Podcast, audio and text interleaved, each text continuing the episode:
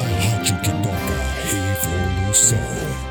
You, you, you are now tu- tu- tu- tuned in to, to your number one radio station. A rádio que toca revolução. Muito bom dia, meus amigos e minhas amigas. Muito bem-vindos à Rádio RATM, onde trazemos notícias e o dia a dia da nossa cidade. E para começar com o astral já lá em cima, do jeito que a galera gosta, vamos tocar a número 1, um, a mais pedida de hoje.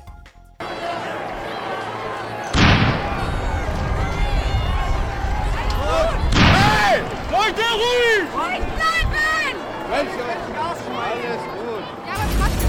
Agora vamos para o quadro mais especial do dia, o recadinho dos ouvintes.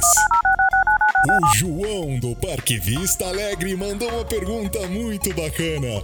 E a pergunta é: por que é que o mundo está essa grande bota? Bem, João, a resposta é muito simples.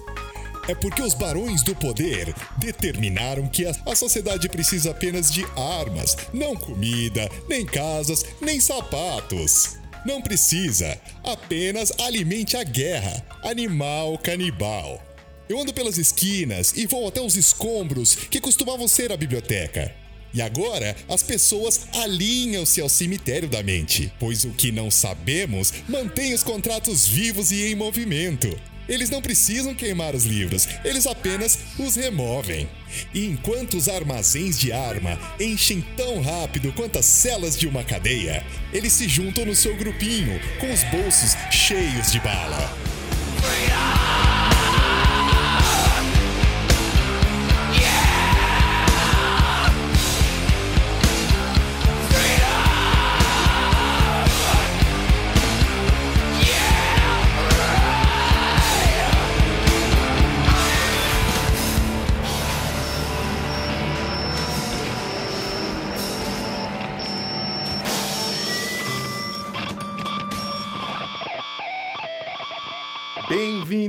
Música Ruim. Opiniões embasadas a respeito de assuntos que ninguém pediu nossa opinião. Para com essa gritaria! Gritaria dentro de casa? Bom, hoje nós temos um episódio novo aqui, é o episódio de comemoração número 5, ou seja, a gente conseguiu sobreviver ao primeiro mês de, de programa. Foram, essa aqui é a quinta semana, então estamos firme e forte, independente do corona, estamos sobrevivendo nessa parada. Vamos começar a- introduzindo da maneira como a gente sempre faz, e tenho aqui a presença tradicional do Virto que vai se apresentar em nome do nosso episódio de hoje. Manda ver, Virto.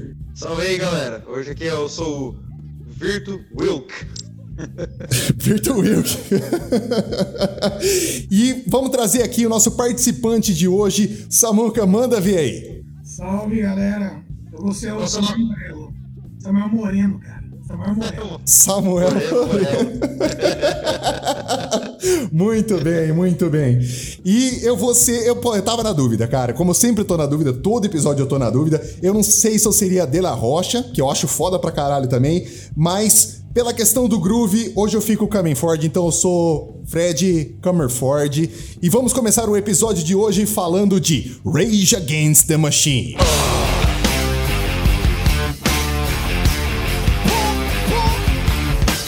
Essa é uma banda que foi extremamente influente nos anos 90. Acho que. Puta, vai ter um episódio que a gente não vai ter como polemizar a respeito dessa banda. Trazer um monte de assuntos que estão em voga, que estão rolando hoje no, no, no momento presente. E que, na minha opinião, o Rage Against the Machine foi a última banda de mainstream que conseguiu colocar uma pauta, de certa forma, política rolando. Talvez arriscaria dizer que no mainstream foi o último suspiro de algo que me assemelha ao punk. Tô errado? No mainstream, não. No mainstream, não. Eu concordo. Eu concordo sim. Talvez o YouTube um pouco, né? Mas é diferente a pegada. Tipo, o YouTube tem essa, uma, uma base meio social também, mas não, não seria. Seria mais na, na, na postura de cada membro mesmo do que na música, né? Sim. Até porque o Rage Against the Machine eu acho que tem mais a questão ah, do ativismo social, né? O YouTube tem, mas é aquele, parece aquele ativismo corporativista mais, entendeu? Por mais que assim, existam as benesses do, do, do ativismo do, do, YouTube, eu creio que a do, do Rage Against the Machine, do, do Rage, seja mais fundamental nessa questão do, do, do social. É, concordo. Mais furioso também. Bota mais furioso nisso. Eu acho que a gente vai acabar dividindo esse episódio de qualquer forma em duas partes. Porque é importante a gente contar é, da onde vieram esses caras. Como a gente sempre faz, tem uma parte meio é, histórica da onde eles vieram. E o Rage Against the Machine é cheio de referências fodas. É, eu sei que nós vamos citar elas muitas vezes. E eu vou acabar achando um jeito de citar Dead Kennedys aqui no meio, porque eu sempre cito Dead Kennedys em alguma coisa. Eu acho que a primeira coisa que a gente podia fazer, que é muito legal também, não pode faltar qual foi o seu primeiro contato e como foi com o Rage Against the Machine? Como foi o seu primeiro contato, Frederico Lau? Eu vou começar é, comigo? Não, não. Frederico Comerford. Eu, eu, eu sou o host. Eu vou deixar aqui pros convidados. Eu vou começar com o Samuel. Puta, eu acho que eu conheci o Rage Against em 93. Foi o ano que eles tocaram no Lula Palusa lá, né? Eu lembro de, de ter visto uma capa de revista com eles, falando que foi a sensação do Lula Palusa. Daí eu fui lá no Teru, cara na Arquivídeo lá e aluguei. Aluguei o CD lá, o primeiro Rage Against, daí, puta, mas era muito louco, cara, porque era impressionante o som e não tinha nada parecido com aquilo, né? Era difícil de definir aquilo. Som um disco perfeito, de cabo a rabo, as letras cabulosas e tal. Então, o primeiro contato foi esse, em 93.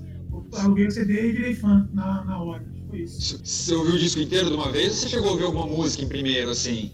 Não, eu ouvi o disco inteiro, mas eu lembro que eu pirei, na primeira música que eu pirei foi No Your Enemy. Então vai lá, Virtu. Como, como, que, como que foi sua história com o Rage Against the Machine? Cara, minha história com o Rage não foi tão diferente da do Samuca, não. Foi um pouco depois que eu sou um pouco mais jovem que ele, né?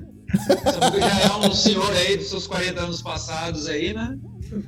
Mas eu conheci o Rage, assim, no, no meio dos anos 90, assim, acho que era 95, 96.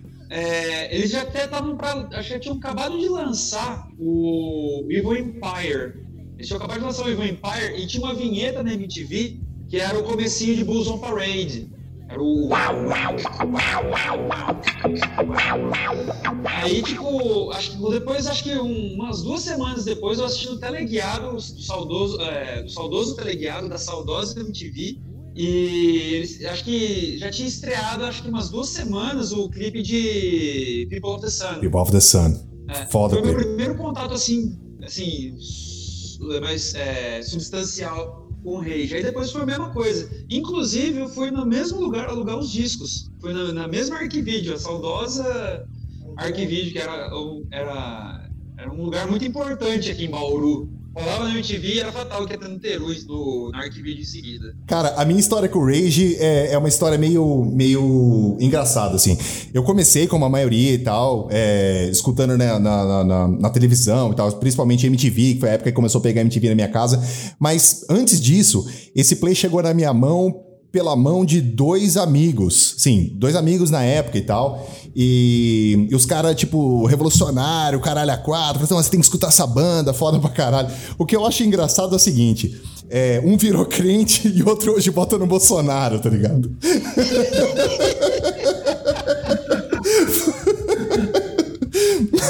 Aí eu falei assim, porra, mano, é, é, acho que foi, foi, foi, uma das questões que me trouxe, me, me fez pensar nesse episódio, tá ligado? Porque eu sei que a gente quer falar da banda, mas o que tá coçando a minha cabeça é falar o seguinte: o Rage Against falhou no objetivo deles? Cara, eu acho que não, cara. Quem falhou foi a educação dos pais dessas pessoas que deviam ter colocado eles num cursinho um pouquinho mais forte de inglês, cara. Pra conseguir entender as letras e tudo mais. Eu acho que foi que faltou. Sinceramente, saca? É interpretação de texto também, cara. Interpretação de texto porque tem bastante é, é, norte-americano com a mesma bipolaridade, entendeu? Eles, eles, eles, eles ouvem a letra, eles, eles entendem as palavras, mas eles não conseguem interpretar o texto. Então, eu acho que o Reis não falhou, cara. Inclusive, cara, essa volta aí deles estava prevista para acontecer, eu acho que era fundamental, cara. Eu acho que foi pontual e fundamental. Aliás, seria pontual e fundamental, né? Se não fosse essa porra desse, é. dessa pandemia aí. Mas esse negócio é muito louco, né, cara? Porque, tipo, que nem o System of a Down, que é uma banda, né, politizada pra caramba. Daí o Batera lá me solta essa semana lá umas declarações, tipo, pró-Trump, tá ligado? Sabe? Tipo, o cara toca na banda, tá ligado? O cara é o baterista da banda, sabe? Daí, pô, eu não sei também acontece. Mas aí a gente, a gente responde já uma pergunta. Por que, que o Sistema Down não lança mais um disco? Todo, todos os fãs perguntam. Tá explicado, porque nem o baterista consegue entender as próprias letras da banda. Meu, é sério, se você não tem essa, essa, é, esse entendimento com relação àquilo que você tá tocando e que você tá professando de certa forma na, na, na tua banda, você não tem essa conexão, você não consegue entender aquilo que você tá tocando, cara, é impossível você sobreviver, sobreviver artisticamente daquilo, cara. Eu acho que diferente de outras bandas, o Rage Against the Machine era uma banda, e é uma banda, né? Os caras continuam aí, como o Virto falou, vai- vão planejar, vão voltar, mas o corona não vai durar pra sempre, a gente ainda vai ver os caras tocando aí. Mas eu não vejo muito muita margem pra interpretação dentro do Rage Against the Machine. Não tem como você falar assim: "Ah, mas os caras eu, eu vou falar uma banda que eu gosto pra caralho, que eu escuto muito, que é Pennywise tá ligado? Mas eu consigo pegar as letras do Pennywise e consigo colocar em um outro contexto e de repente enxergar alguém que vai falar assim: olha, o meu sistema é o sistema X, entendeu? O cara faz uma interpretação da parada, porque eu posso falar que fuck authority seja um authority que tá me oprimindo e eu me sinto oprimido por X. Rage Against the Machine não tem isso. É uma banda que sempre se posicionou muito claramente, inclusive. É, para aqueles que não sabem, o logo mais tradicional da banda é a, a- é a bandeira da- dos zapatistas, tá ligado? tipo, não tem outra coisa. Tipo assim, os caras são pela frente zapatista. Os caras vieram pro Brasil, tocaram com a bandeira do MST no palco. Então, assim, não tem muita margem pra interpretação. Então, o meu ponto que eu trouxe no começo, mas eu não quero que a gente entre completamente nesse assunto ainda, porque a gente tem que falar, explicar um pouquinho de onde veio essa banda, mas eu quero deixar essa conversa pra gente falar ainda a respeito o que caralho foi que aconteceu com a música de protesto no mundo que. Que sei lá, eu não sei, eu não consigo explicar, fica reticências aí. Cara, eu acho que assim, a música de protesto tá aí até hoje, cara, mas tá no underground. Ela voltou onde ela pertence. Só que a gente não tem mais essas vozes dissonantes aí na, no contexto atual, cara, porque eu acho que o próprio contexto atual do business musical não permite isso, cara. Antigamente você tinha uma variedade muito grande de, de cenas rolando, assim, mesmo no mainstream, cara. E Nos anos 90 ela era muito variável e ela se permitia isso. Hoje em dia a gente não tem, cara. No, no mainstream atual a gente não tem espaço para isso, tem muito pouco. A gente tem bandas incríveis falando de protesto aqui no Brasil, falando, sendo uma frente antifa. Que você tem o próprio Surra, cara, que é uma banda que se Que eu pago pau pra firmemente.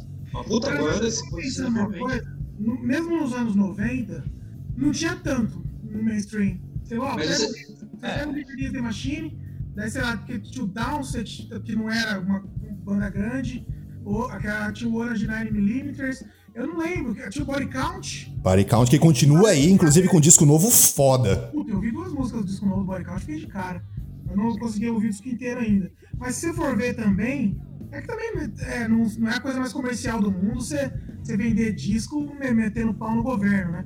Mas não, não era tantas bandas assim, mesmo nos anos 90. Não, você não concorda. que Se, se você comparar, por exemplo, com os anos. é, final dos anos 70, começo dos anos 80, aquela leva do combat rock, do clash, do punk rock, assim, não tem nem como comparar. Não, e outra, e, peraí, fi- e a gente tem que sair um pouco da esfera do rock aqui. Final dos anos 80 a gente tinha Public Enemy vendendo pra caralho. Sim, Sim, sim. sim. É, é eu acho que assim, na, na esfera do, do hip hop tinha bastante coisa acontecendo nesse sentido. Agora, dentro do rock, cara, é que, é que a coisa pode ficar um pouco mais limitada, como o Samuca falou. Isso aí é, de fato, nos anos 90 faz sentido. Mas acho que de fora da esfera do, do, do rock, pegando o rap, eu acho que você tinha mais, é, a- não apelo comercial, mas você tinha um, um interesse maior do mainstream em relação a isso. É, sim. Na- na- Mesmo o rap, né? Hoje em dia, nem é, é- é difícil você pegar um rap gringo que seja de protesto. A maioria dos caras até tem um aqui a colar, assim, mas a maioria é do cara falando, né? Do, do, do- do- do diamante que ele comprou. Das minas assim, que ele é- come, do ouro que ele tem na boca. É, é, é, do, é da, da Lamborghini Galardo, sabe? É foda, cara. Você ainda tem a, a música do protesto, mas é o underground, cara. Ela tá lá no underground. Eu acho que assim, nos próximos anos, talvez, não sei se vai ser do rock, não sei se vai ser do rap, talvez venha até do trap, não sei, sinceramente não sei. Mas essa voz, essa voz de, de, de protesto, em algum momento vai se reerguer. Eu fazendo uma- uma- um exercício mental aí e repassando também, lendo a história, a biografia dos caras, nós temos quatro músicos que são completamente diferentes e que conseguem colocar um som que é, como o Samuel falou aí no começo, completamente original, né? Pegou esse play em 92, 93 e era uma parada que até hoje você não consegue ver uma banda igual a Rage Against the Machine sem ser uma cópia do Rage Against the Machine. Poucas bandas conseguem fazer isso, poucas bandas conseguem chegar nesse patamar onde, tipo, só existe uma, tá ligado? Não consegue. Não, não é um demérito, mas eles não conseguem criar uma uma, uma sequência de bandas que imitam Black Sabbath hoje, tá ligado? Black Sabbath é foda pra caralho, mas eu consigo ter um milhão e meio de bandas que conseguem soar exatamente igual Black Sabbath, querendo ser igual, exatamente igual. Rage Against the Machine é uma banda que não tem como você fazer isso, e poucas bandas conseguem fazer essa parada. O que eu quero, o que eu quero trazer aqui pra galera e investigar com, com vocês é o que é que trouxe essa banda com quatro pessoas completamente diferentes. A gente tá falando aqui de Zac Della Rocha, que é o vocalista. Nós estamos falando de Tom Morello, guitarrista. Nós estamos falando de Tim Comenford, baixista. E nós estamos falando de Brett Wilk, baterista. Que, na minha opinião, são quatro músicos com pegadas e ideias musicais completamente diferentes e que formam uma coisa única. Eu queria que vocês deram, dessem uma explorada aí, da onde, da onde as ideias vieram de trás, pra gente explicar um pouco para a galera o que caralho formou Rage Against the Machine. Cara, eu acho que, começando assim pela, pela pelo membro que eu mais tenho familiaridade, que eu conheço mais, o Tom Morello. O Tom Morello ele vem num background rock. É, ele tocava numa banda antes também, assim, que era tipo um Living Color gripado. Mas era uma banda até que legal.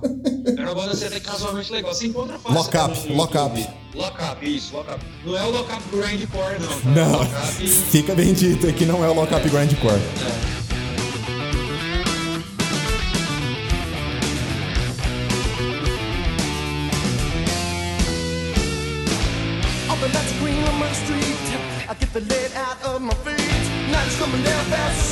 I've been working all day, I'm tired of being alone.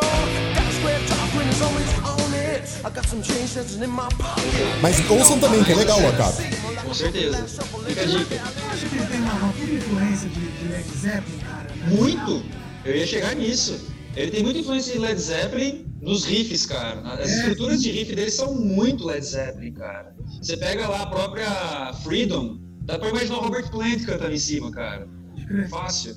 Então, e sem contar também que ele tinha também uma, uma, uma veia compositora forte. Ele também sempre, ele nunca negou a influência do Bruce Springsteen. Inclusive, ele chegou até a tocar com o Bruce Springsteen nos dois discos. É, de folk, de Bob Dylan. Então, ele é um cara, na minha opinião, ele foi o cara mais completo, assim, um guitarrista mais completo. Poderia fazer parte dessa, dessa empreitada aí. É, não, então, acho que essa diversidade mesmo que o, que o Fred estava falando, a diferença, o background de cada um, assim, que acho que deu essa originalidade, né?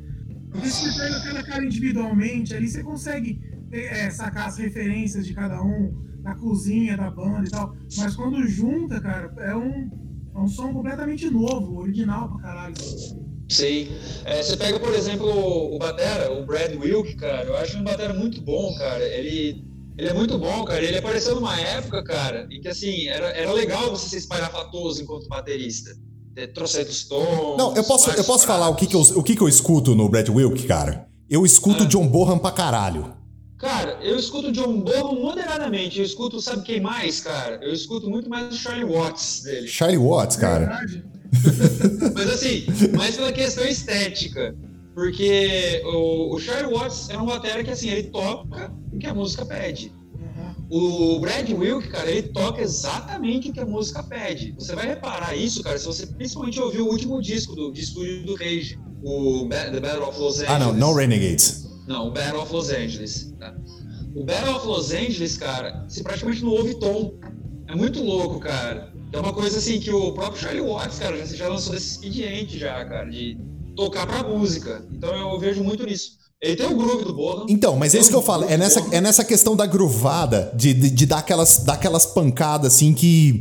O Rage Against the Machine é uma música que é levada pelo groove, né, velho? Não tem como. Sim, sim. Não tem como você entender o Rage Against. Apesar das letras e apesar de todas as coisas, é uma banda de, de, de groove, de fazer você se mexer, né? Sim, sim, você dança e protesta. É.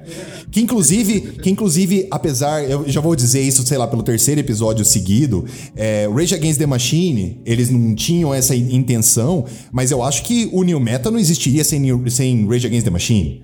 É, Sem dúvida. foi, foi uma das escolas que abriu o caminho para o que fosse do, do é, a fusão de você juntar hardcore, juntar metal e juntar rap, tava tudo lealtado ali no Rage Against the Machine, né? Sim. Inclusive, eu acho que a primeira vez que eu vi Korn na minha vida, cara, a, a primeira coisa que, eu vi, que me veio à cabeça foi, cara, esses caras realmente gostam do Tom Morello. O primeiro disco do Korn que eu vi foi aquele segundo lá, o Life Speech, né? Eu acho que juntaria, juntaria, juntaria Rage Against the Machine com Primus seria Korn. É, e pode pôr um pouco de, do que eu usei de também. Não, tudo que deu errado ali no, no Prime. No, Ah, esquecemos que temos um, de- um detrator do New Metal aqui hoje. eu gosto, mas Korn é foda, o Korn é muito chato. Cara. Não, não precisa, não precisa gostar. É, é- o que a gente tá fazendo aqui é uma. Como que diria? É, é uma, uma análise antropológica do bagulho. É. Não, é, é, depois eu vou, eu vou colocar na edição aqui Too Many Puppies. Já escutou essa música do, do, do Primus?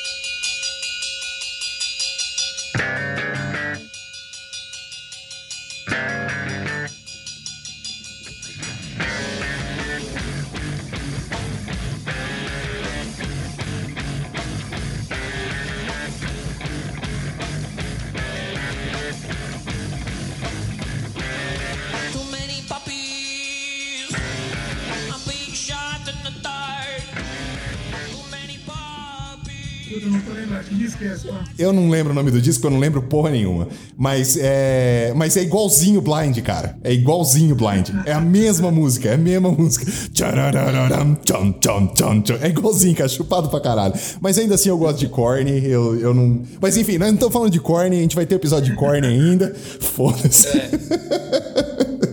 Bom, nós estávamos falando do quarteto. Nós falamos aí, por enquanto, do, do, do Wilk na bateria. Nós falamos do Tom Morello, que é um puta instrumentista, que apesar de, de eu ter lido, de ter ouvido que ele não tinha muito essa veia hip hop, eu acho que ele é um cara que transformou a guitarra em scratch. Ele foi um cara que conseguiu fazer essa transposição da do, do- do que o Scratch tava fazendo no hip hop pra guitarra, mas nós ainda temos dois caras foda, né, cara? Nós temos o Cameron Ford no baixo, que é um cara. Eu já vi ele no documentário, inclusive, do Rush. Ele é um cara que tem uma influência muito mais. Eu não diria clássica, mas ele tem uma influência um pouco mais técnica. E nós temos Zac Della Rocha, que pra mim é, é o segundo coração da banda aí. É um MC, né? O vocalista é um MC, né? Porque, tipo, ele é um rapper, né, cara? O, o, o Zac de la Rocha. Cara, ele é um MC zapatista, cara. é foda.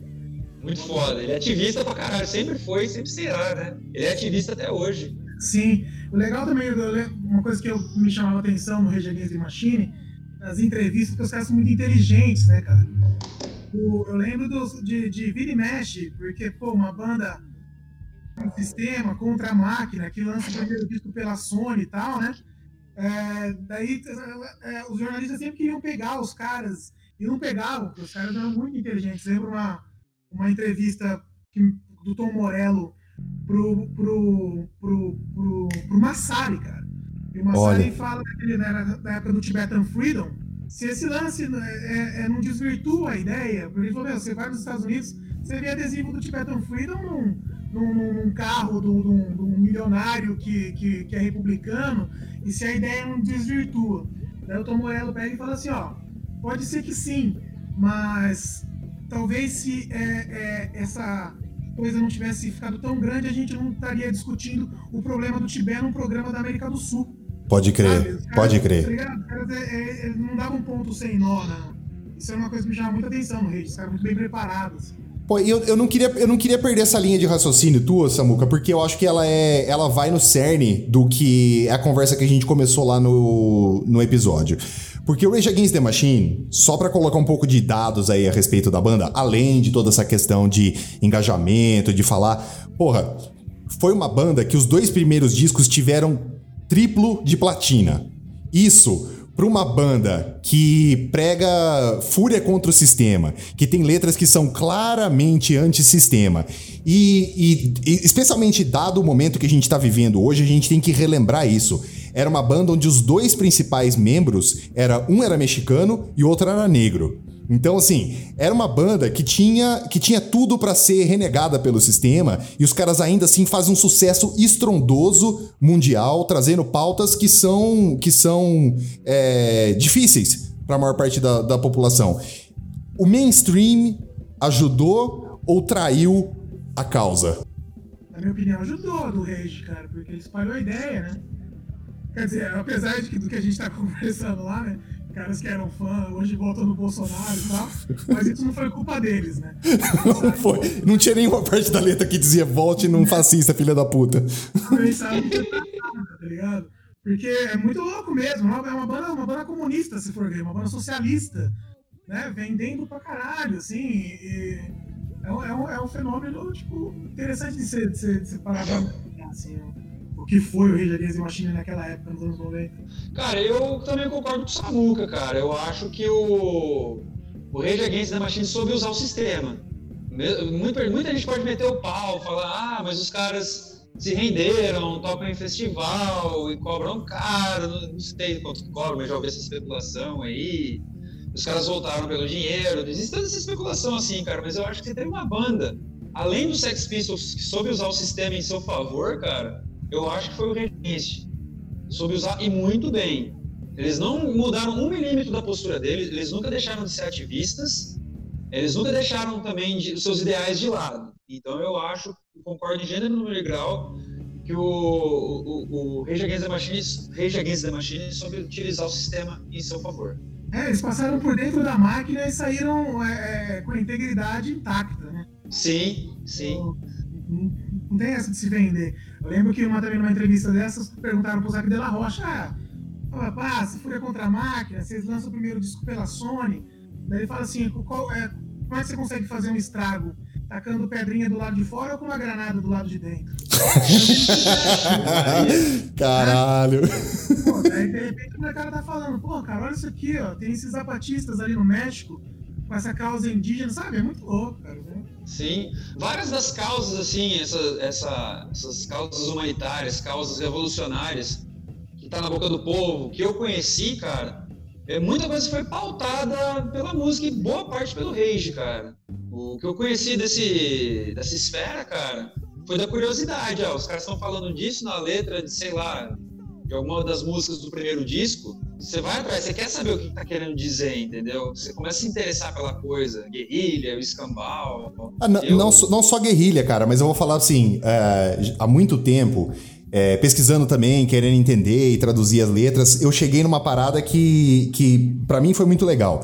É, o Zac de la Rocha falando assim, é, como o poder de, de, de, às vezes, uma música de manifesto ou de alguém que se posiciona de maneira clara ajuda um moleque que tá crescendo. Mas o Zac de la Rocha falou assim, cara, pra mim o livro mais importante da vida foi Eduardo Galeano e as Veias Aber- Abertas da América Latina. Assim, mano, eu comecei, eu peguei e falei assim, cara, eu preciso ler essa porra, cara. Que caralho de, de livro é esse? De mínima noção, mínima noção.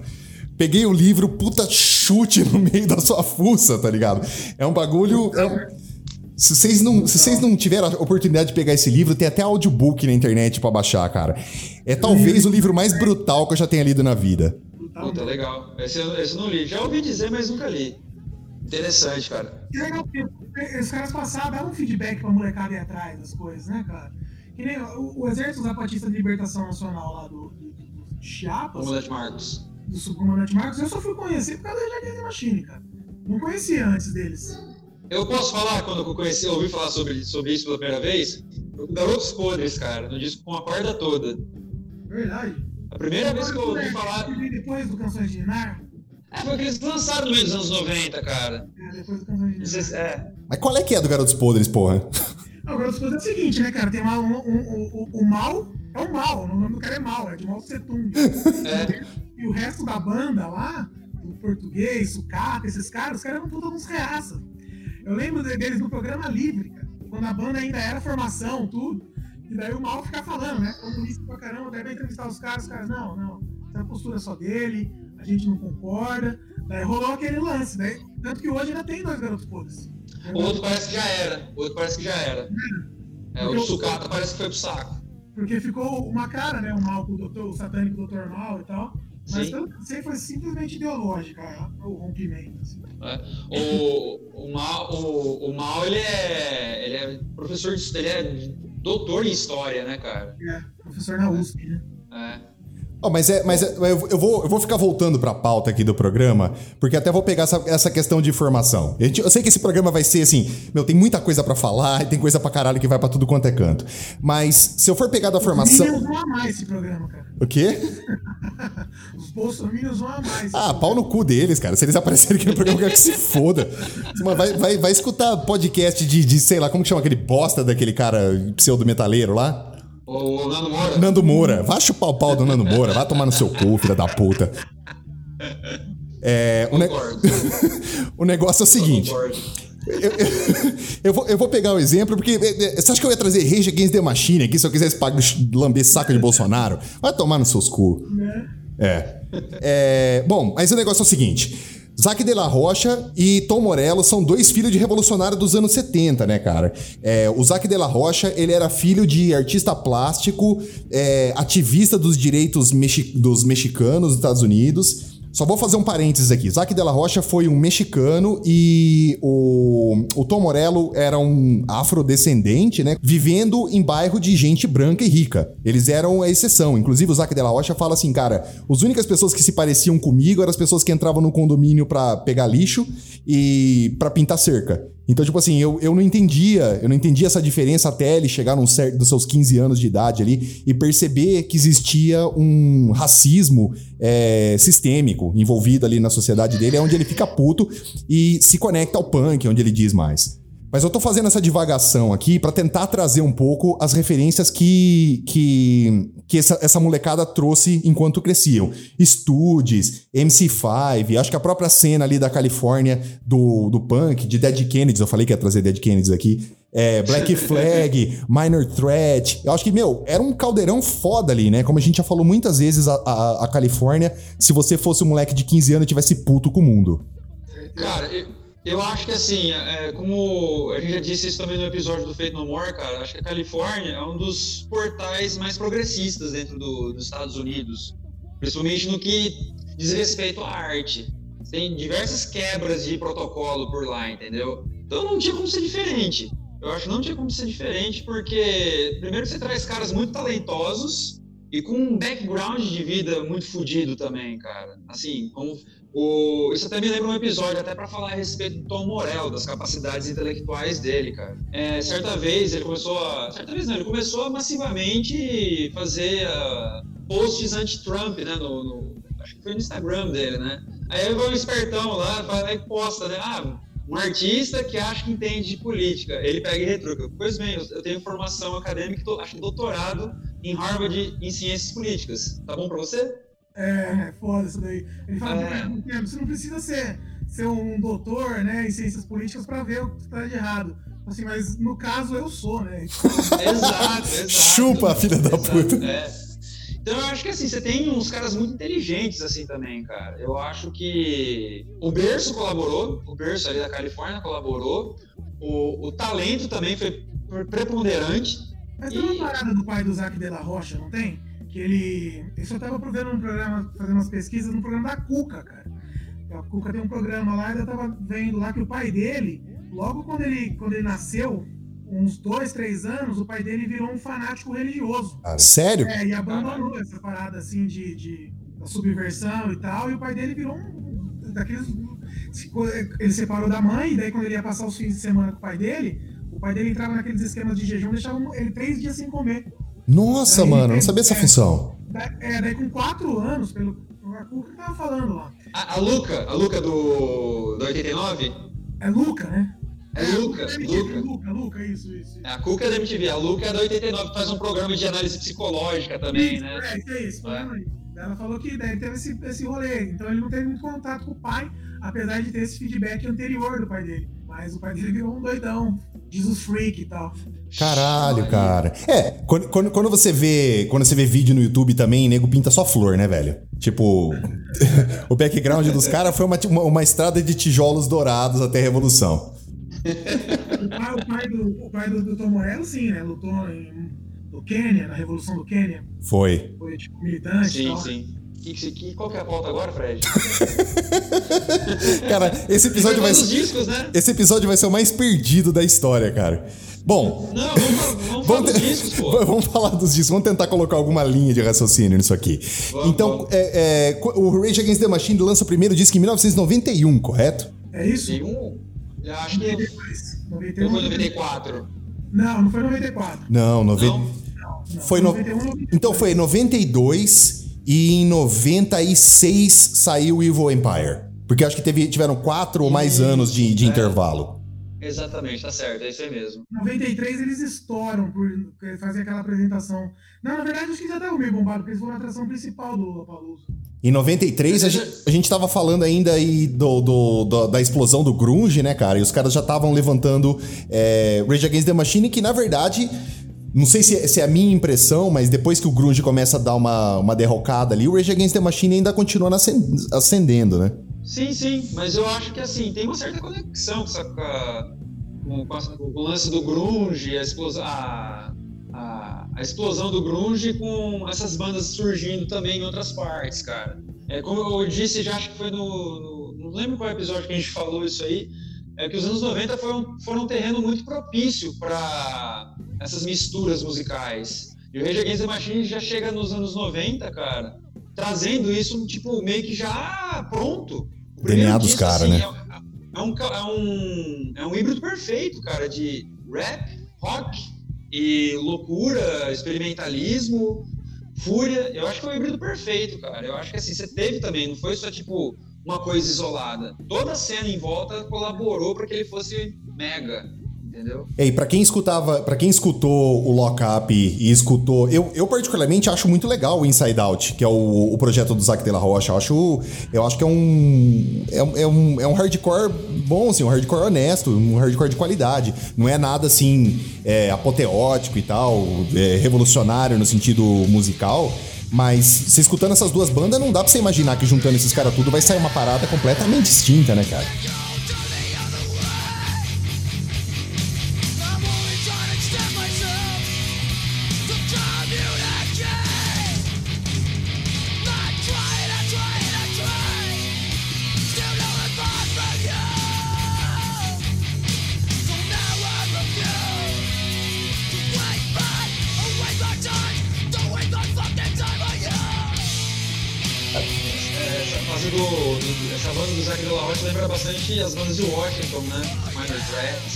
Tinha, tinha influência pra caralho, mano.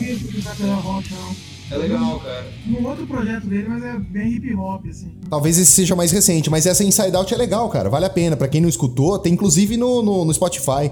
Dá pra, dá, pra, dá pra passar pelo disco. Eu escutei a primeira vez e falei assim, porra, isso não parece Rage Against the Machine, então foda-se. Daí eu voltei uns tempos atrás e falei assim, porra, cara, não, é legal, é legal. É O, o som, o som é honesto, cara. O som de qualidade e tal. Vale a pena. Lock Up foi uma banda que eu não escutei tanto, mas. ah, mas, mas, mas sei lá, então não tenho opinião. Não posso falar porra nenhuma porque não, Ah, eu- não lembro de nenhuma música. Não é, não é ruim, mas não é genial, cara. É meio chupado daqueles rock grooveado que já tinha, tipo, no final dos anos. No final dos anos 80, saca? Era tipo, como eu falei, era tipo um Living Color eh, da segunda divisão. do Campeonato Paulista, entendeu? Você livre color de segunda divisão é foda. Bom, ainda, É, que ainda assim, seria treta, né? do- ah, você tem a referência do cara do Rage Against the Machine, que é um puta, é fudido, entendeu? Mas assim, sei lá, foi a escola do cara. Como ele sempre fala, ele teve- o Tom Morello nunca negou o passado heavy metal dele. Ele sempre foi fanático por, por, por Randy Rhodes, por Iron Maiden, essas bandas assim do- dos anos 80. Ele nunca negou. Ele fala em todas as entrevistas, assim, até hoje ele fala, eu não nego meu passado heavy metal, não. Gostava muito e ainda gosto. Foi aquilo que me motivou a escrever riffs e licks. O Rage Against the Machine faz um sucesso explosivo ali no começo dos anos 90, 92, né? 92, 93. E eles levam uma cota pra gravar o próximo disco, que inclusive levantou muita questão se a banda ia se aguentar, né? Tem muita banda que faz um sucesso foda assim no primeiro play e daí a banda explode na sequência. Mas eles surpreendem todo mundo, apesar de- da- das tretas internas. E, e é, é interessante dizer que, apesar da- da- do sucesso musical, dentro da banda, desde o primeiro disco de 92, os caras ficavam trocando sopapo o tempo inteiro. Não sei se vocês estavam ligados essa fita. Os caras não, não se suportaram até o final da banda. Duraram nove anos por milagre, né? Tinha umas, tretas de, de, de agente, né? Os caras queriam. Um, a Já gente aproveito. pra um, pra outro, né? Então, mas eu não sabia dessas. Que os caras não eram amigos, né? Não, os caras trocavam supapo, cara. É, é tipo, Mas- tipo o Ramones, tipo. Como que chama o. o que a gente gravou no episódio do Fate No More? O Bordan e o, e o Jim Martin, que nego dava soco Ah. na boca do outro. Mas os caras eram amigos, assim. Isso aí eu vi acontecer em banda de camarada aqui perto, inclusive na banda do Samuca. os caras se amam e os caras se detestam ao mesmo tempo. Entendeu? Pra você. Então isso é normal, cara. Acho que assim, dentro desse convívio que os caras estavam, tipo, como explodiu do. Essa não foi uma explosão do nada. Mas como eles tiveram uma, uma ascensão, digamos, meteórica, cara, isso gera problema, isso gera desgaste, é normal. É, tem também ego, não vai falar que não tem porque tem. Inclusive, foi um dos não foi o ego, mas os motivos que levaram mais pra frente a dissolução da banda tem uma conexão com essa ascensão apoteótica deles também, cara. É muito louco porque eles deixam a discografia pequena, né, cara? Tem. Infelizmente. E o último disco é de cover, então você vai contar, mas não vai contar. Na real, tem três discos. E é uma banda que precisava ter lançado mais, cara, na minha opinião. Uns seis ou sete, pelo menos. Pô, mas ainda assim, com três discos, a gente tá falando dos caras, né, velho? Depois de, depois de uma cota. São os três, né? Tipo, são É.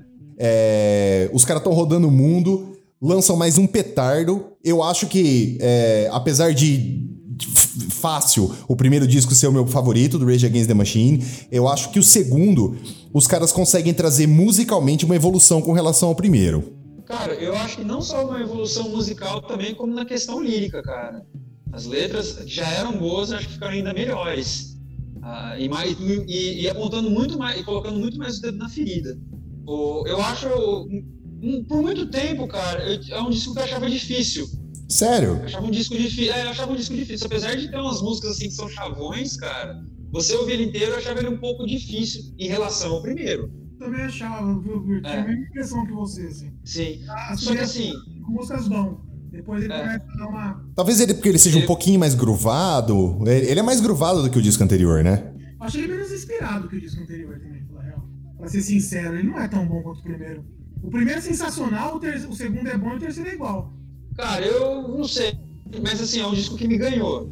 É um disco que me ganhou aos poucos, tá? Porque se você colocar a- a- o nível de intensidade dele, ele é muito maior do que do primeiro disco. É um disco mais pesado. É um disco mais, tipo, denso, assim, sabe? Parece que ele carrega uma raiva. Que- tipo, o segundo, lá, você diz? Tá, tá incutida ali, cara. O segundo? É, o Evil Empire. Ah, eu, eu, eu vou eu vou discordar, cara. Eu acho que só eu acho que Freedom do, do, do primeiro disco já é mais nervoso do que o segundo disco inteiro. Ah, acho que mais nervoso pode ser assim, de, de violento, mas de peso mesmo. Eu Ah, acho pega que Vietnal, cara. Vietnal é muito pesada, cara. Muito. Assim, tipo de. É densa mesmo. Parece um pesadelo, cara. É, aí eles saem pra tour também, né, cara? Esse daí, eles, eles começam a, a tocar só em grandes arenas, né? A partir desse disco aí. A, a banda E tá aí- explodindo, né, velho? Sim, aqui, tendo como base aqui a cena é, é, brasileira, cara, você tinha os dois clipes principais do disco rolando direto na MTV. Diretaço mesmo, cara, direto. Tinha as vinhetas que eu mencionei também, que foi o que me fez muita gente conhecer. E você teve um home video ainda, é, após o lançamento aí, acho que foi em 97 ou 98, que saiu o home video. é Battle of Mexico City, né? Não, isso aí é depois. Isso aí é depois. Isso é depois da gravação do terceiro disco. E assim, nesses shows, assim, a gente via que era uma catarse, né? Os shows do, do Rage Against the Machine pareciam tipo um, uma mistura de comício com, com catarse coletiva louca, assim, cara. Muito louco, né? A galera incorpora a- a- o espírito da revolução com os caras, né? Quer tacar Sim. fogo na, na, na, na- na Paris Hilton, né? Os caras. incorpora o. Louco, né? Puta, e- mas, mas- mas- bons tempos. Mas, mas, é, eu, eu volto pra questão que fica martelando na minha cabeça. Eu sei que eu sou o maior responsável por ficar des- desvirtuando esse podcast, mas ainda continua vindo na minha cabeça os dois caras que me apresentaram o disco. Que, que viraram crente e eleitor do Bolsonaro, tá ligado? É, ainda, ainda volta pra essa questão. Será que essa catarse. É, a arte faz alguma diferença, cara? É isso que, é isso que me, me, me emputece, tá ligado? Ou sei lá, É, cara- me deixa perplexo. O cara, o cara era punk nos anos 90 e o cara tem uma banda até hoje. A banda dele toca cover.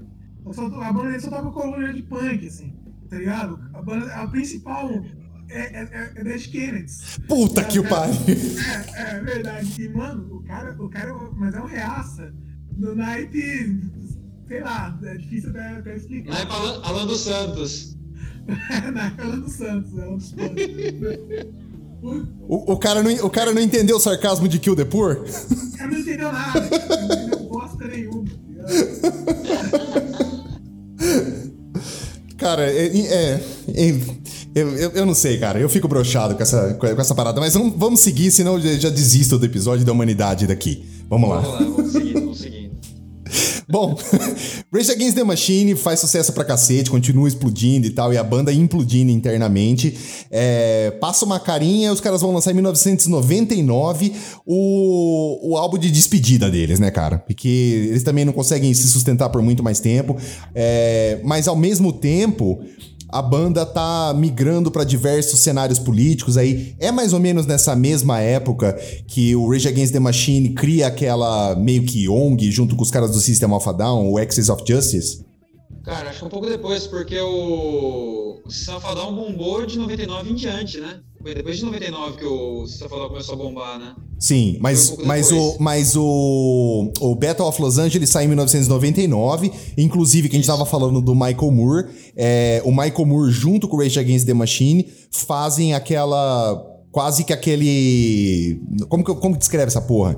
Esse evento, não é um evento, essa manifestação, meio que intervenção em Wall Street, onde eles conseguem parar por alguns momentos ali a Bolsa de Valores de Wall Street, né?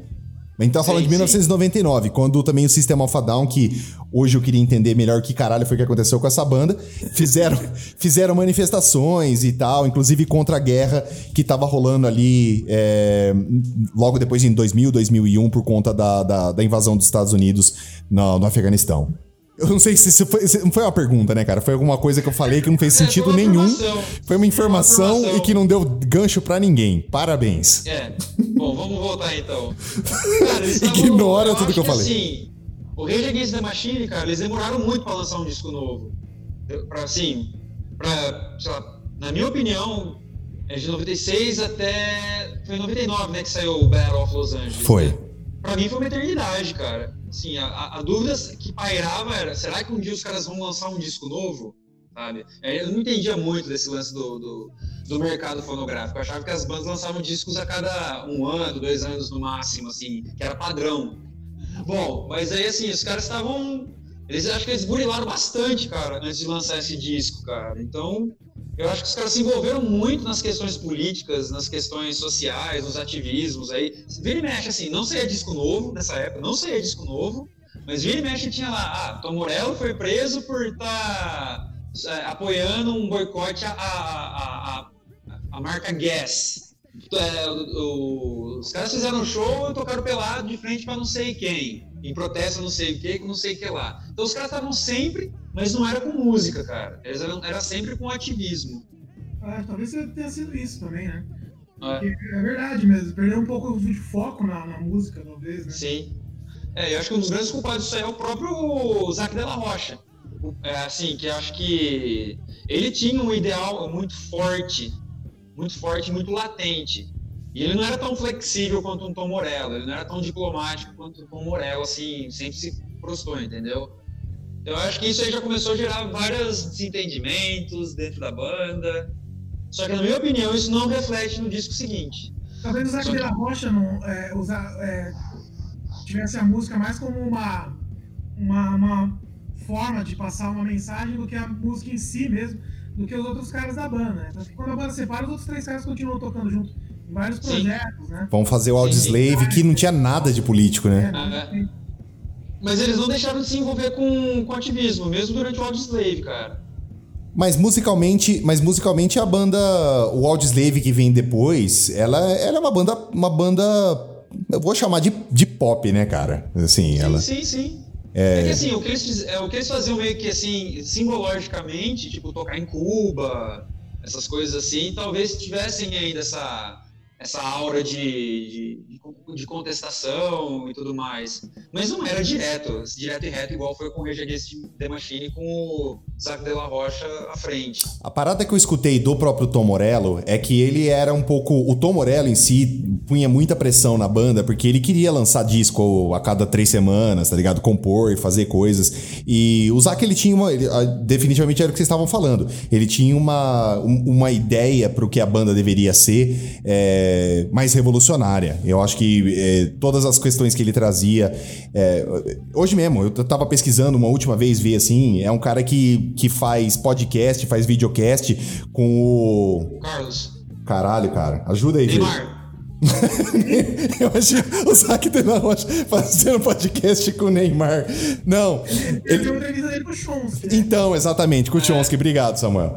Ele, ele fazendo, fazendo podcast com o Non Chomsky, tá ligado? Então, é, é, é a pegada do cara. Eu acho que enquanto artista, ele, ele buscou trazer as mensagens dele dentro dessa forma. E a banda tinha possivelmente pretensões diferentes. Eu acho que o Camerford e o, o Brad Wills, o, o, é, o Brad Wills, Brad Wilk. Brad Wilk, é, eles eram músicos, cara. Sabe? Eles eram músicos, eram caras que queriam fazer música e tocar, etc e tal. E não necessariamente tão engajados politicamente ou em causas, em causas sociais quanto o Zac. Aquela turnê com o YouTube foi depois, foi na volta, né? putz, não sei, cara. Eu Não acho que sei. sim. Porque Eu acho que sim. parece que rolou uma, uma, uma, discórdia, porque é, foram muito criticados pela, por essa turnê, porque os ingressos eram caríssimos. Só que no, chegou no final eles não pegaram nada, né? Ah, é? Pagaram a equipe técnica É. e doaram toda a grana, que disse que era uma fortuna. que Eles arrecadaram, assim, eles doaram tudo. E parece que não Ah. era todo mundo da banda que estava disposto a doar e tal. Vamos falar então do, do disco de despedida, porque na verdade a banda acaba antes de lançar o último disco, né?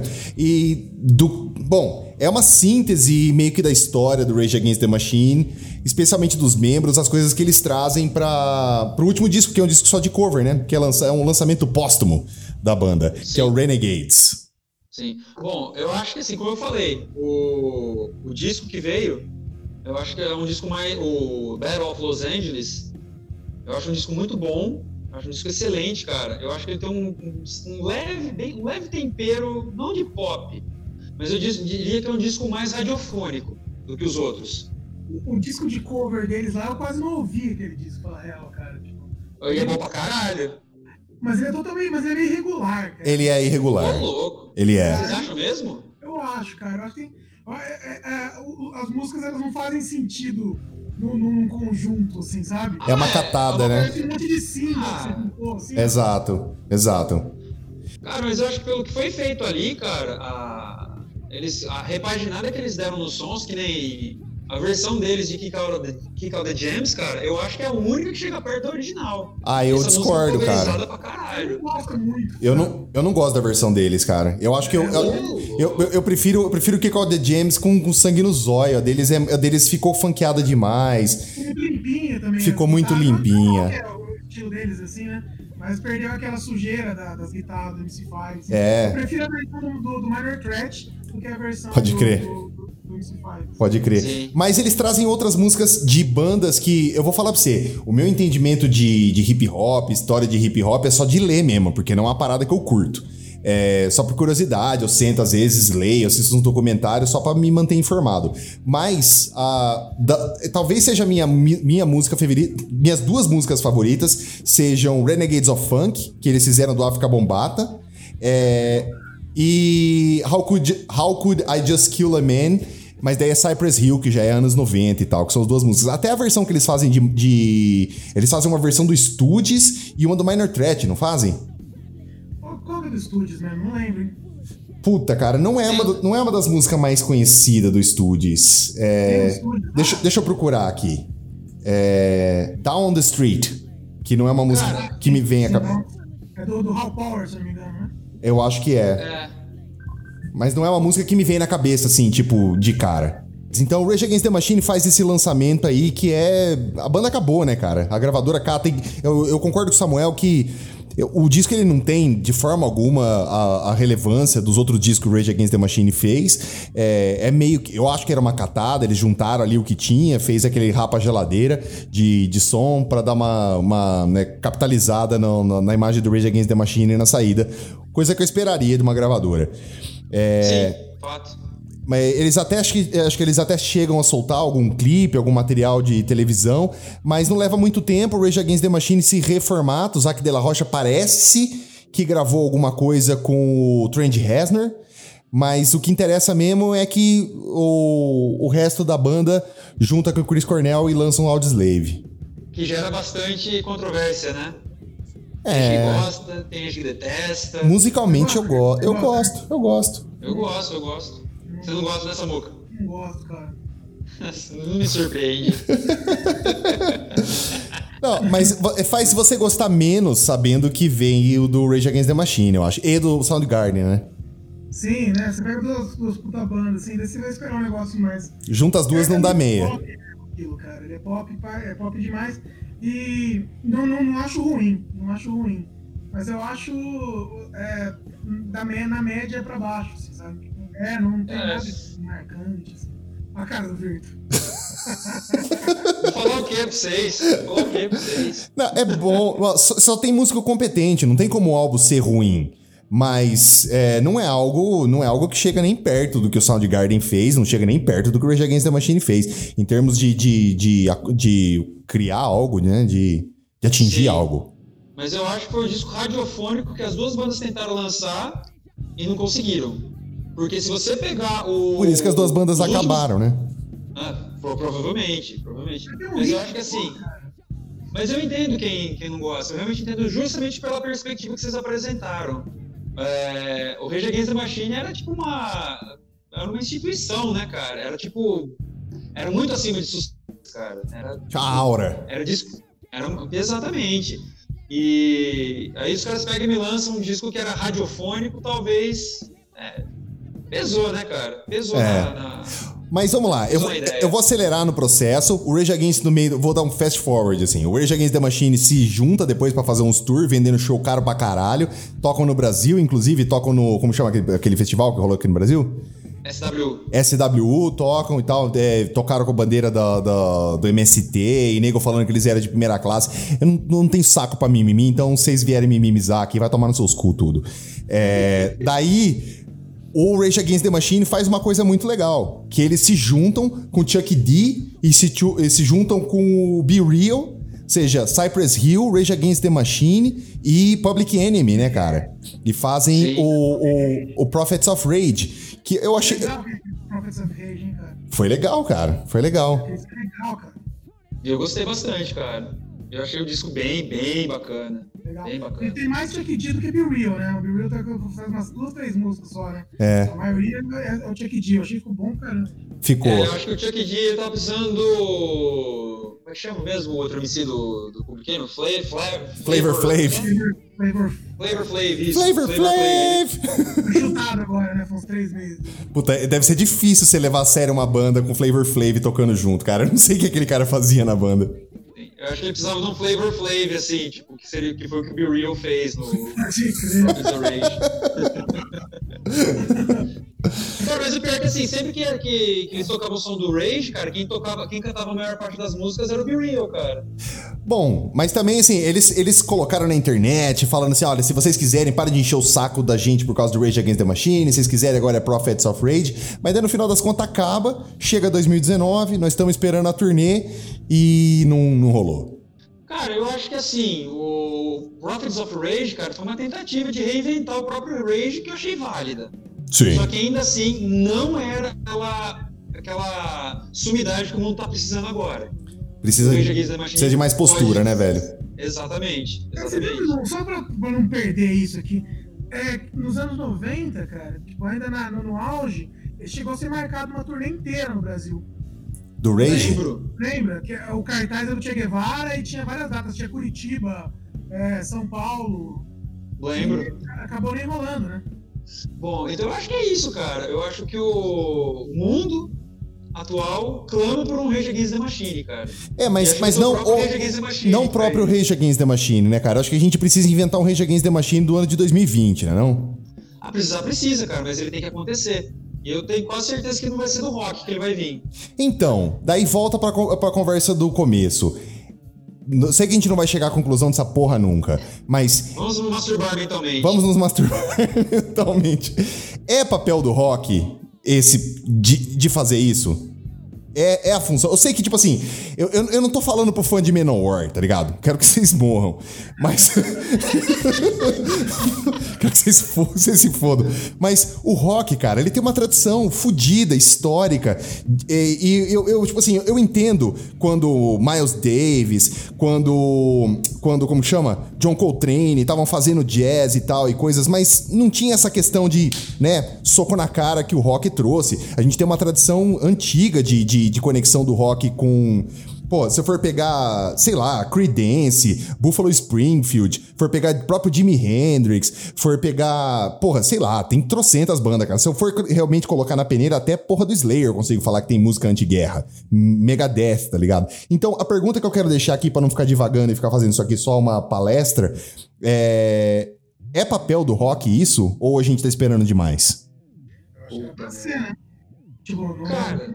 não, é- não obrigatoriamente, mas pelo menos a- alguma parte tem que ter, né? Tipo, não todas as bandas têm, têm que ser políticas ou tem que ter uma, uma- algum engajamento, mas alguma tem que ter. Alguma, a- alguma voz ali tem que ter. O rock é, né? Contra a cultura, subversão. Pô, o, rock, o ro- o rock hoje em dia, você pega os roqueiros, os caras são, são, são, são, são mais conservadores do que, do, que, do que a galera da igreja, cara. Exato. Exatamente. A coisa inverteu, né, velho? Eu não entendo. É, assim, eu eu não generaliz- generalizaria, cara. Eu acho que a questão do mainstream, talvez, é, acho que a gente vai estar esperando demais. A gente está esperando demais do, do rock mainstream, até porque ele tá velho dentro do mainstream. Isso diz muito respeito da coisa, diz, diz muito respeito a essa coisa toda. É, é, ficar apostando em, em valores antigos nessa, nessa questão aí da rock enquanto contracultura, cara, eu acho um erro. Eu acho que o grande lance, se possível, é se o rock se reinventasse de alguma forma, que eu não faço ideia de como isso pode acontecer, enquanto estilo musical primeiro. A Aham. partir disso, Pra se conectar de poder- novo. exatamente, ele precisa se conectar com a molecada, porque assim, ficar se conectando com o velho, cara, fudeu. Fudeu. Tá? A gente viu que o Zé aprendeu virado, inglês né? até agora. É do mainstream, né, né, Virto? Porque o underground continua super saudável, né? Sim, não, eu concordo de gênero no grau. Tanto é que eu dei exemplos, cara. A gente tem na cena brasileira mesmo é, manifestações fodidas, assim, do, desse, desse assunto, no- na os questão. Punk, Sim. metal, né? Exato. Tem, Exato. Sim. né, tem uma par de bandas. Assim, o, o- o underground continua saudável como sempre. É, Muito doente. É, é que acho assim, acho que rola, é que rola uma carência, não sei se afetiva, em ter um representante de massas, entendeu? Um representante de massas que diga o mesmo que a gente quer passar, entendeu? O mesmo que a gente, sei lá, gosta de ouvir, gostava de ouvir, continua gostando de ouvir em termos de mensagem, entendeu? Só que assim, é, eu creio que para que isso aconteça, assim, em- nível mainstream, lembrando, nível mainstream, precisa acontecer alguma coisa, tipo, mas musicalmente primeiro Sim. importante, que foi o que a gente teve nas décadas passadas, entendeu? A gente teve lá o, o, o grunge, a gente teve o, Ah, o Vou, vou- punk, vou até mais longe, cara. Bob Marley. É, nós, Sim. nós tivemos Dead Kennedys, nós tivemos Minor Threat. Tudo bem, Minor Threat nunca foi mainstream, mas nós tivemos o MC5, nós tivemos Public Enemy, nós tivemos o Grandmaster Flash, nós tivemos expoentes que chegaram na mídia e foram pessoas que trouxeram uma mensagem, até fazendo paródia com o Master Flash, mas assim, foram, foi uma galera que conseguiu trazer essas pautas. E eu, eu concordo com o Samuel que o mainstream hoje é, continua foda. Tipo assim, eu vejo banda, banda tipo Manger Cadáver, Underground. Underground. Manger Cadáver, vejo é, é, é, Surra tal, umas bandas que eu curto pra caralho, escudo o dia inteiro, mas acaba ficando essa questão um pouco restrita à bolha. Eu não sei se é um fenômeno do nosso mundo de hoje, tá ligado? Que não dá pra chegar mais, eu, tipo, todo mundo é bloqueado por tudo, tá ligado? Se eu não curto, eu sou bloqueado. Antes você tinha que assistir a porra do negócio na televisão. Mas eu, eu, eu assim como você, tá, como você tava falando, Virto, eu sinto um pouco a falta de um, de um expoente. De alguém que, que consiga trazer uma mensagem um pouco mais progressista, é, no sentido social, no sentido de, de pensamento, de liberdade, que o rock teve já, né? De, de, de- Sim. nesse sentido. Mas eu acho que assim, eu tô... Pode falar, Samuca, pode falar. É, só para completar o que você estava falando, né? Que realmente a, a mudança tem que ser, é, primeiramente, musical, porque é música, né? É. E- mas também é o jeito que você vai conseguir atingir as pessoas ho- hoje em dia, molecada. Hoje ninguém ouve um disco inteiro mais. É, então, até não, né, nessa essa galera bombada, assim, estavam falando, né? Sei lá, isso da Madonna. Você vai lá no streaming, lá as três primeiras músicas tem, sei lá, 6 milhões de é, é, visualizações, a, a- as outras têm 200 mil. Então Nossa. você vai ter que se reinventar na- forma de como você vai apresentar o seu trabalho para essa, pra essa nova geração também. Porque essa molecada aí não vai ouvir um disco de 50 minutos, cara. Então eu acho que assim, a gente precisa de uma revolução é, nesse nicho, a, princi- a priori. Nós temos que tomar o poder de volta. boa, boa referência. Olha, eu- esse aqui foi um episódio muito legal, que acho que a gente não chegou a conclusão de porra nenhuma. Mas foi divertido, cara, foi divertido. É, é, bom, eu. Obrigado pelo convite aí. Opa, cara. Samuca, você tem, você tem a banda, se você quiser dar o espaço tá aberto aí pra você divulgar seus contatos, mandar sua mensagem, promover seus trampos aí, fica, fica à vontade, cara. Ah, vou falar pro cara ouvir aí as bandas, cara. A banda Romero, Romero Punk Rock. Estamos sempre fazendo os rolês aí junto com a Overtrash. Um dia sai um show junto, que a gente tava marcando faz uns oito anos. Legal, Quase rolou, quase rolou, Samuca, quase. quase. A, pande- a pandemia salvou o Virto. É isso. Valeu, obrigado pelo, convite aí, galera. Beleza, brigadão. Virto, dicas, recomendações, ideias, sei lá, fala o que você quiser aí. Cara, minha recomendação continua sendo a mesma, continuem bebendo água, é importante, não esqueçam de tomar água. Agora, minha, minha recomendação, o que eu posso recomendar hoje? Eu já recomendei a biografia do Tim Maia, cara.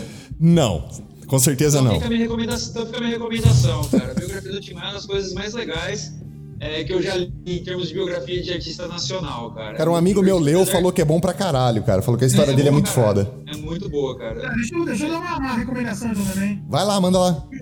O filme colombiano, cara, que eu assisti, chama Monos. Monos. É, assisti semana passada, cara, eu fiquei cinco dias pensando nesse filme. Chama Monos. Consegue lá no Stremio ou baixar assim? Monos. É uma história de um, de um- de um grupo de adolescentes que é tipo um braço das Farc que, que fica responsável por uma. pelo, pelo cativeiro de uma, de uma americana, assim, e a história vai se desenvolvendo. Monos, assistam. Até você vai gostar, viu? Eu gosto, pô. Eu gosto, eu gosto do, do- do cinema underground também, viu, Samuca? Não é só os blo- blockbuster, não. É, esse, cara, esse passagem é um blockbuster, bem, bem linearzinho, bem bonitinho, cara. Sim, eu gosto também. Eu gosto dos dois, eu gosto dos dois universos, o mainstream e o underground. Bem mainstream hoje em dia não tem quase nada que presta. Agradeço pra caralho a participação do Samuel, do Virtu, mais uma vez, como sempre. Bom, vou deixar aí, nós vamos fazer, como sempre, colocar ah, o link da playlist pra vocês acompanharem. Vocês podem seguir a playlist, as músicas, os artistas que a gente citou. A gente vai colocar uns sons aí pra facilitar a vida de vocês. E não deixem de mandar mensagens pra gente no Facebook, em qualquer mídias sociais. Virtu, qual que é o nosso e-mail de contato mesmo? É, música ruim podcast arroba gmail.com música ruim podcast arroba gmail.com Perfeito. Essa semana não teve leitura de e-mails porque a gente esqueceu de fazer, então mande mensagens que a gente acumula e lê todas na semana que vem. Muito obrigado, deixo um abraço pra vocês, até semana que vem e tchau.